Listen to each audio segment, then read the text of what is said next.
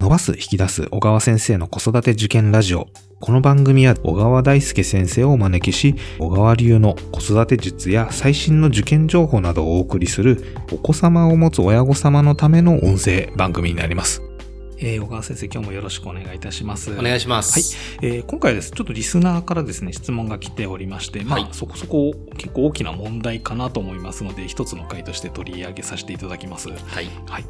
えー、私の家庭は共働き家庭で、えー、小学校3年生の一人息子がいます、うん、えー、3年生の夏より中学受験を考えて、まあ、大手進学塾に入れさせましたが、はい、えー、まあ、それまで全く学習習慣のない子だったので、えー、親が見ていないと自分から勉強するという習慣が全くなく、目を離すとすぐにゲームや漫画、テレビ、アニメを見たりしてしまっています。うん。はいえー、仕事は、まあ、時短なんですけれども、18時頃に帰りますが、まあ、夜も家事をするので、付きっきりで見てあげることもできず、えー、塾の宿題などもあまりはかどっていない状況ですと。で、本人もまだ幼さがあるせいか、中学受験の意義、えー、をあまり理解しておらず、うん、もう自分のために頑張るっていうことが全くないので、うん、勉強に集中できないのかなとも思っているんですけれども、まあ、4年生からこの方、学童保育がなくなり、はい、そうですよね。うん、で、また、私たちも子供が6年生の中学受験の学年になっても、避ける時間は今と大して変わらないと思っているんですけれども、まあ、子供が自分から中学受験をするという気持ちがない今の状態のままだと、えー、まあ正直諦めた方がいいのか、まあ、子供が自立して勉強に取り組むまで高校なのか大学なのかそれまで待つのもいいかもしれないなっていうので主人と話しているっていう話で、はい、えー、ちょっと質問が来てはいるんですけれども、うん、同じ悩みのご家庭多いですよね。かなり多いかなと、まあ、共働きもそうですし、うん、まあ、あとはシングルマザーじゃないですけれども、まあ、片親の方というのも今のご時世非常に多くなっていると思ってます。まあ、その中で時間を子供にどういうふうに避けて中学受験やるべきなのかどうなのかっていうところをもし成功体験とかがあれば先生の方で教えていただきたいなと思うんですけれども。うん、えっと、今のこの問題はね、えー、突き詰めると1点なんですよ。はい、問題点というのは。何かというと、えー、勉強というものはやり方を教えてあげない限り勝手にできるようにはならない。っていう当たり前の事実をちゃんと親が理解することなんですね。はい、で、えー、で、勉強のやり方って何かと。例えば、授業ってどうやって聞いたらいいんですか？で、先生の説明を聞いてるときに気をつけるポイントはどういうことで、はい、で、それってノートって何をどう取ったらいいの、うん、で、取ってきたノートっていつ使うの、はい、家帰ってきて復習ってどうするんですか？何分ぐらいやるんですか？どんなやり方したらいいんですか？その復習の時にわからないことが起きたら何を使って調べるんでしょうか？宿題って何のためにやるの？じゃあ、どんな順番でやればいいの？解けない問題って後回しにしたらいいのか、すぐ答え見たらいいのか、どうしたらいいですか？一度やった宿題ってもう一回やる必要あるんですか？テスト前ってどんな勉強するといいんですか？そもそもテストって何で受けるんですか？受けてる最中に気をつけたらいいことなんですか？受け終わった後テストってどう使うんですか？といった一個一個について、はい、小学校3年生の子が自分でわかるわけないですよね。そうですね。はい。誰かが教えるからできるんです。で、自分で3年生、4年生の時点で、自分で問題を解き答え合わせをして、えー、振り返り反省をして、テストで好成績を取れる子もいます。天才ではなくて、えー、単に早いうちにやり方を誰かが教えてくれただけなんですね。うんうん、はい。また、親が忙しいから子供についてあげられないから子供はできないっていう言い方をする方いるんだけど、それは今のその勉強の仕方を子供に教える代わりに親が肩代わりすることによって進めるというお家がまあ一般的には多いわけですね。えーえー勉強の仕方の教え方って知らない人の方が多いので。そうですね。はい。うん。それよりは自分で答え合わせして子供が詰まってたら横について、えー、解説読んで教えてやらせる方が分かりやすいから。そうですね。で、その親が教える手伝うっていうのが、えー、一般的になってるから、そうじゃないお家は、じゃあ子供の勉強してあげられないっていうふうにちょっと勘違いするんだけど、えー、大元は子供が自分でできるように育ててあげることが一番大事だし、価値があるわけですよ。はいで、えー、あと4年生から学童保育がなくなるから、子供が、これまではせめて学童保育で学校の宿題ぐらい終わらして帰ってきてくれたのに、えー、それすらどうなるかわからない問題、ね。これの解決策も、まあだから塾に入れるってお家も結構あるんですけど、えー、それも、あの、根本解決ではなくて、えー、4年生になるまでになんとか子供なりに自分である程度勉強を進めれるように育ててあげることが、やっぱ唯一の解なわけです。なので、あの、まずその勉強の進め方というものを親御さんは、あ書籍やあ雑誌その他で、ちょっと読んで勉強していただきたい。で、その何を使って、え勉強すればいいかわからないんであればあ、私の本でも何冊か、そのやり方、はい、勉強ができる子に育てるための方法は書いているので、一つはその昨年出した12月に出した親も子も幸せになれる初めての中学受験。はい、こちらかなりその勉強の進め方と間違った時の立て直し方など解説してるんで参考になると思いますし、はい、あと、これも昨年出た本ですけど、5歳から始める最高の中学受験という本の中でも勉強の仕方の、は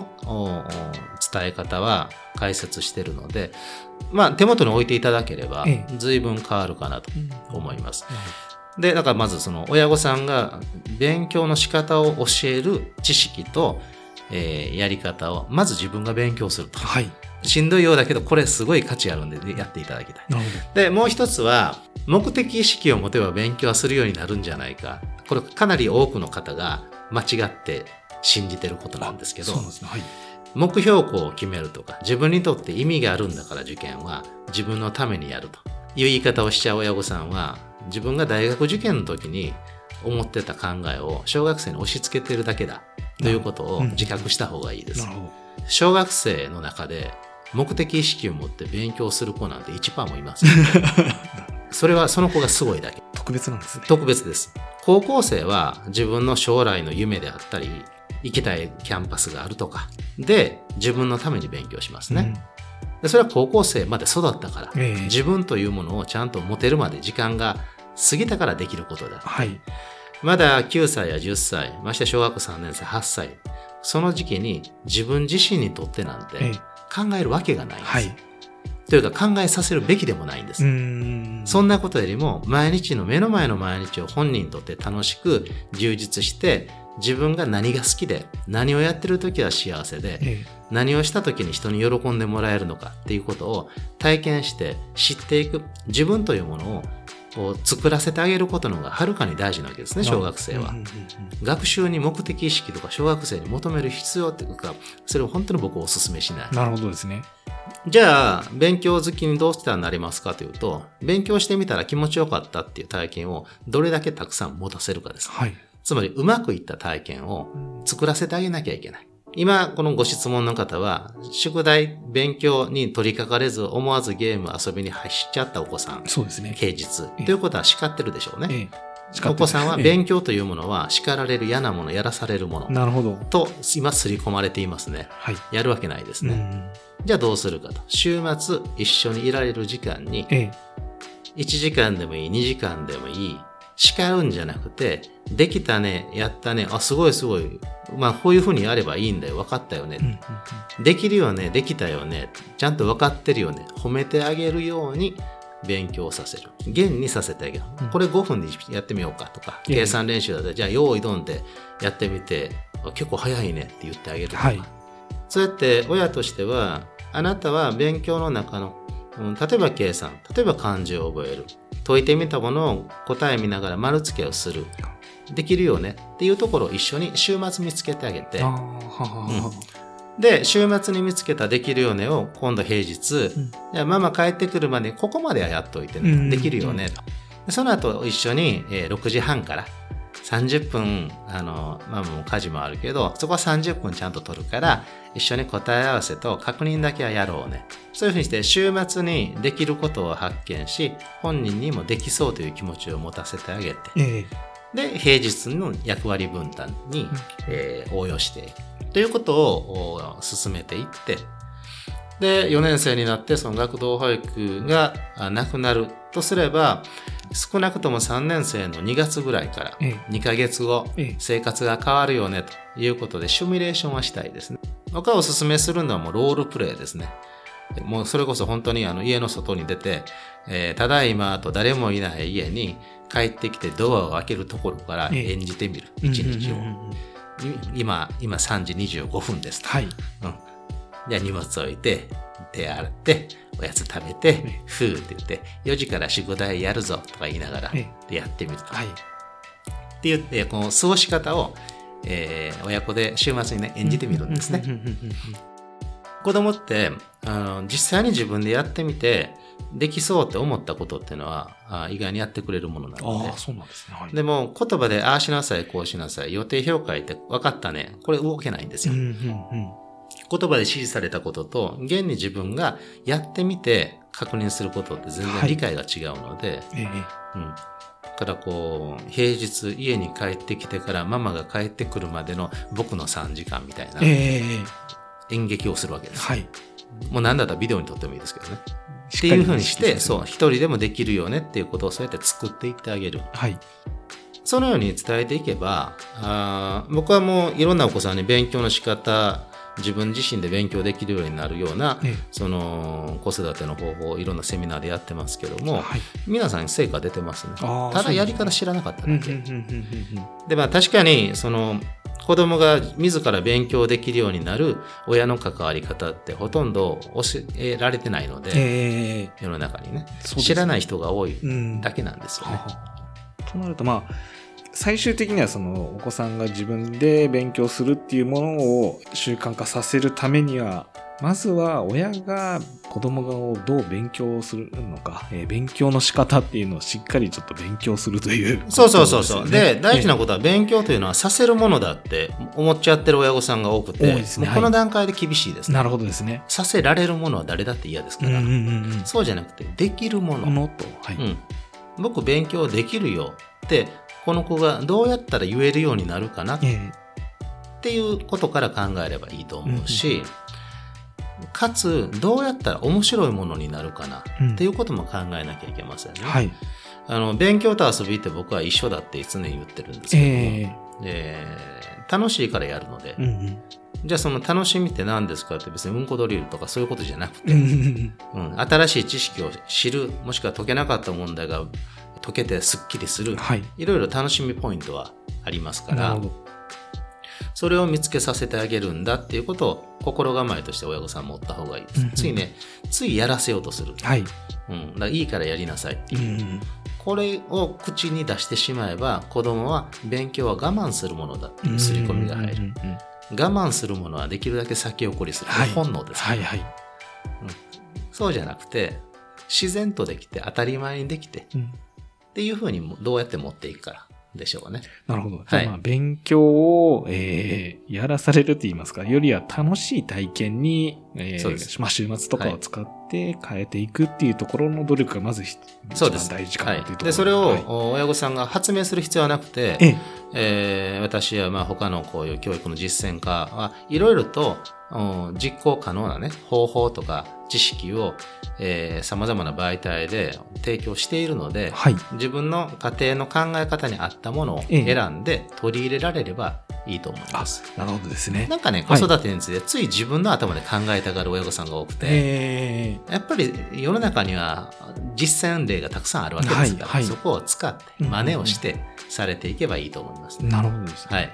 まあ、実際にその共働きでしたり、えっと、片親世代でも中学受験でうまくいってる例っていうのは、まあ、そうです、そうです。えー、やはりそこは、あの、自分でできるように育ててる。うんうんうん、で、子供を信じて任せて、ここはお願いねって、はい、早くから言っていってますよね。なるほど。あの、実際僕は子育て、まあ自分自身も一人息子いますけども、えー、あの、こういう勉強を教える専門家なので僕は、えー、だから逆に子供の勉強をできるだけ関わりたくなかったんですね。追い詰める可能性があるので、その、その分野の専門家が子育てするとろくなことない。はいはい。なので、うちの方針として、早くもう自分で勝手に勉強できる子にだけはなってもらおうと。いうので、えー、幼稚園児の段階から段階的に勉強の仕方や習慣を彼には教えて、なのでこれ事実ですけど小学校2年の時点で彼は1週間のスケジュール自分で立てて、で、3年の段階では、もうそのスケジュールで自分の勉強メニュー決めて、うんうん、答え合わせも全部一人でやって、はい、親はノータッチっていう状態を作ったんです、はいはいはい。で、えーまあ、中学受験に始まっても、えー、基本僕らは何も手伝ってなくて、うん、たまに見てあげたり、どうなのって話は聞きますけど、えー、やり方を教えたこともないし、今週の短期が何かもチェックしてなかったし、えー、テスト直しもテスト準備も全部彼にやってもらって、ただやり方を教えた、はい、常に。まあこれは事例、事実としてあって、はい、で、そのあたりは、親も子もハッピーになる最強の子育てっていう本が、はい、えー、ウェッジさんから出てるんですけど、はい、そこにね、子供のが自己管理できるように、ええ、時間管理できるようになっていくためのこう育て方、ステップを解説した本もあるので、はい、まあ関心あればちょっと見ていただければ、やり方さえ分かってたら結構できるんだってことは分かると思います。ということですね。はい。はあのー、今このご質問いただいたお母さんは今小学校3年生で、もうすぐ多分来今年4年生になるかなと思うんですけど、はい、まだ全然まあ。全然もちろんです。っていう感じで。だって他の子ほとんどそういう自分で勉強できるようになる教育受けてないんで。ああ、ははで、というか中学生高校生でも自分で勉強できるようになってる人の方が実は少ない少ないかもしれないですね。はい、えー、はい、もういいつ始めても必ず価値があります。っていうことなんですね。はい。はははわかりました。えー、まあ、ということで今回はあの共働き世代が、えー、中学受験に臨むにあたってという内容で、えー、お送りいたしました。はい。はい、えー、小川先生の子育て受験ラジオでは、えー、子育てや中学受験を中心とした勉強に関すること、えー、あとは、えー、取り上げてほしいテーマや今まさに悩まれている疑問などを募集しております。えー、番組の説明欄にある問い合わせからお気軽にご投稿ください。えー、小川先生今日もありがとうございました。ありがとうございました。